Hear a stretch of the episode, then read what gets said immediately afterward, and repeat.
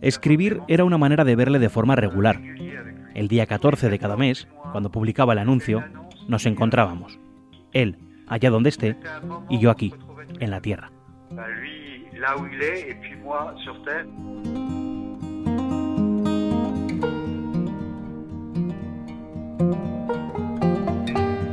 Cada sábado, Jean-Jacques Baudouin y su novio, el doctor Jean-Louis Frasca, salían a pasear.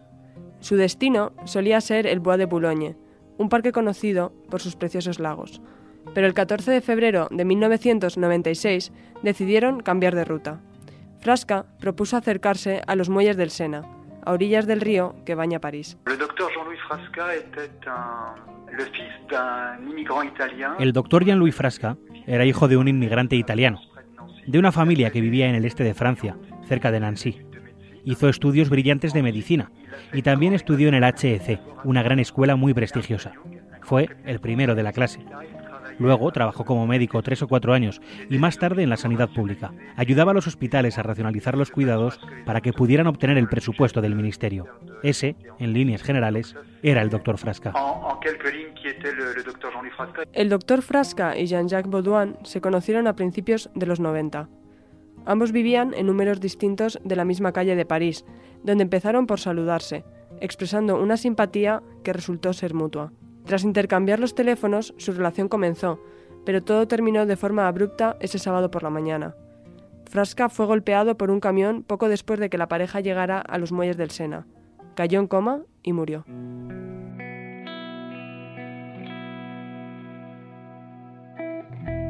El pasado 1 de noviembre, Día de Todos los Santos, el medio France Inter se hizo eco de esta historia. Cada mes, desde hace 22 años, Baudouin publica un texto en memoria de Frasca en el periódico Le Monde. Sus notas aparecen en una sección del diario llamada Carnet, dedicada a recordar a personas fallecidas, a celebrar nacimientos o denunciar desapariciones.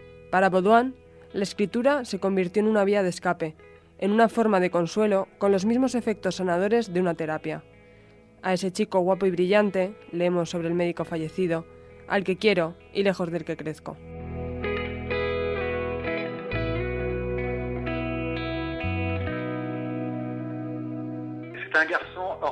Era un chico fuera de lo común, muy inteligente. Cuando veía una tela, era capaz de decir cuál era el origen del tejido y cómo se había cosido, porque su abuelo era sastre.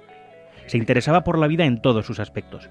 Hacía que tuvieras ganas de compartir el día a día, porque era brillante y sabía muchas cosas. Hay personas con ese carisma que hacen que quieras seguirlas y, sobre todo, quererlas.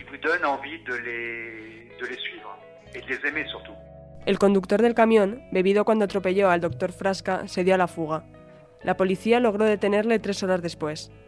En 1996, la mortalidad por accidentes de tráfico en Francia era bastante más alta que hoy en día. Ese año, 8.080 personas perdieron la vida en las carreteras y más de 170.000 resultaron heridas. En 2017, la cifra se había reducido a 3.448 personas, con 27.000 heridos.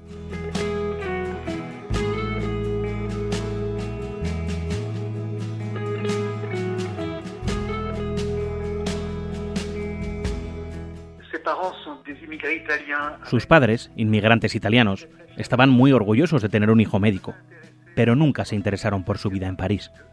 En nuestro apartamento había dos teléfonos, uno para él y otro para mí, porque no quería que sus padres supieran de mi existencia. Cuando estaba en coma, en el hospital, yo llamé a sus padres y me presenté. Ellos llegaron por la noche y para dejarles tranquilos me fui a dormir a casa de un amigo.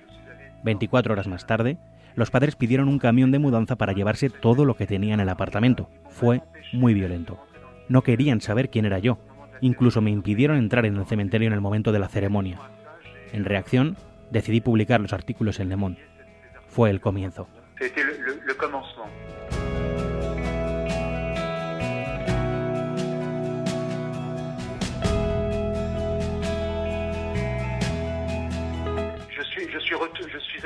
Fui a su casa un año después para intentar entablar un diálogo, pero me recibieron en la puerta y me dijeron que no querían que les molestara.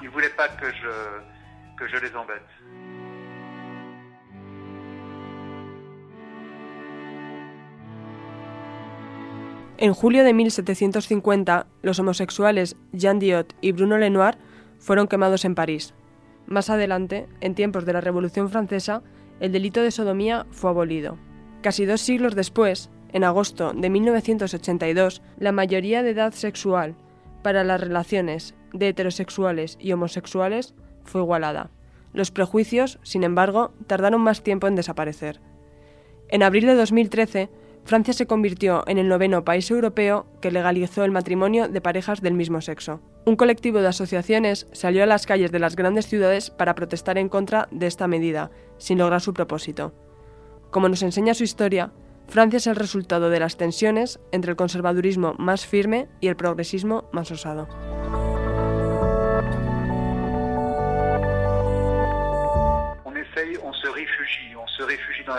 Primero, nos refugiamos en el alcohol, nos aturdimos con el alcohol. Por el día, vamos a trabajar, y por la noche, cuando volvemos, no queremos quedarnos solos e intentamos dormir. Y la única manera de dormir es beber. El único duelo posible era gritar en el diario Le Monde mi incomprensión y mi dolor. Gritar lo más fuerte posible, sobre todo al principio, cuando los escritos eran muy violentos, malvados. No citaba a los padres, pero hablaba de ellos.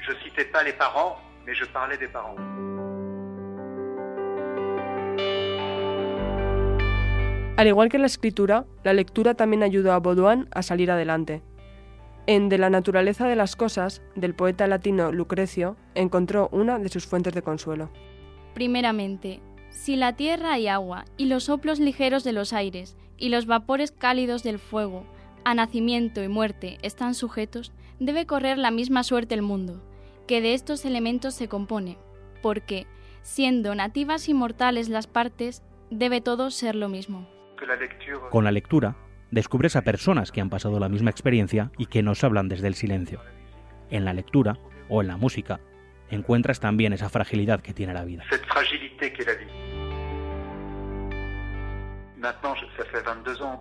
Han pasado 22 años, y cuando hablo de esto, ya no lloro. Estoy triste. Cuando murió, él tenía 36 años. Era muy guapo, brillante, médico. ¿Cómo es posible que con todas esas ventajas muriera tan joven? Lo que intentas hacer es sumergirte en la lectura de los textos clásicos de grandes filósofos como Lucrecio, que aprendían filosofía en el colegio, aunque entonces eres demasiado joven y no lo comprendes. Lunes 18 de septiembre de 2011. Estas son algunas líneas de una carta que una anciana de 83 años envió a Baudouin en agradecimiento por los textos que publicaba en el diario Le Monde.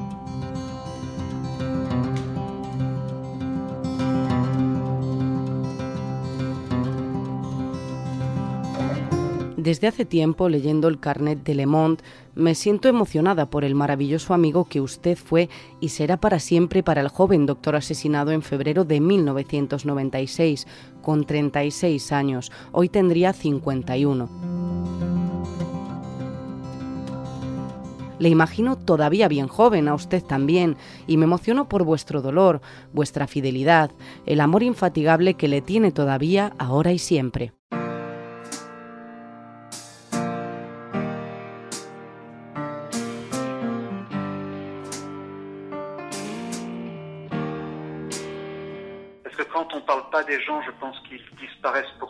Cuando dejamos de hablar de las personas, desaparecen para siempre. Es una forma de fidelidad. Creo que el amor más bonito que he vivido fue el que nunca terminó con él. Pero el final de ese paréntesis de vida que tuve con él durante cinco años y medio fue una experiencia dolorosa. No comprendes por qué tienes que sufrir tú eso. Luego, es el recuerdo el que te permite mantenerte en pie. Esta vivencia te hace ver la vida de otra forma, tener otras prioridades y mirar el mundo con otros ojos.